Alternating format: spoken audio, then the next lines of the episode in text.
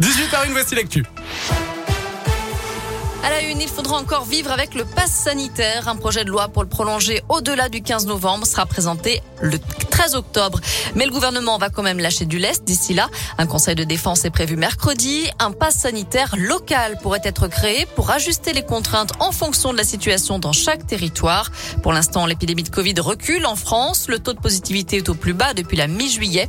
Le nombre de patients à l'hôpital diminue et le seuil des 50 millions de primo-vaccinés a été franchi vendredi. Il se faisait passer pour un chauffeur VTC à la sortie des boîtes de nuit lyonnaises. Un homme de 39 ans sera jugé en appel à partir de mercredi à Saint-Etienne pour le viol de trois jeunes filles. En première instance, il a nié les faits et est copé de 17 ans d'emprisonnement. À suivre cette semaine, la colère des profs avec cet appel à la grève lancé pour jeudi.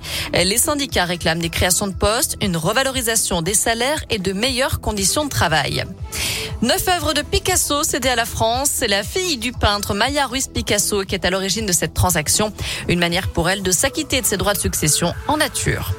Et puis faut-il doubler les taxes sur l'alcool en Europe? C'est en tout cas ce que recommande l'Organisation mondiale de la santé. Selon une récente étude, un tour de vis fiscal permettrait d'éviter que 5000 personnes ne meurent de cancer lié à l'alcool chaque année. Allez, un mot de foot. Les Verts sont officiellement en vente. Vous le savez, on apprend qu'une offre de 100 millions d'euros serait parvenue sur la table des dirigeants stéphanois. C'est le prince héritier du Cambodge qui l'aurait déposé. Norodom Ravitchak, 47 ans, qui a grandi en France. Il dirige aujourd'hui un cabinet de conseil financier à Paris. D'après l'équipe, le, le processus de vente du club devrait s'accélérer demain. Enfin, Rouen, vue du ciel et même de l'espace. Thomas Pesquet a partagé hier une photo de la ville prise depuis la Station spatiale internationale.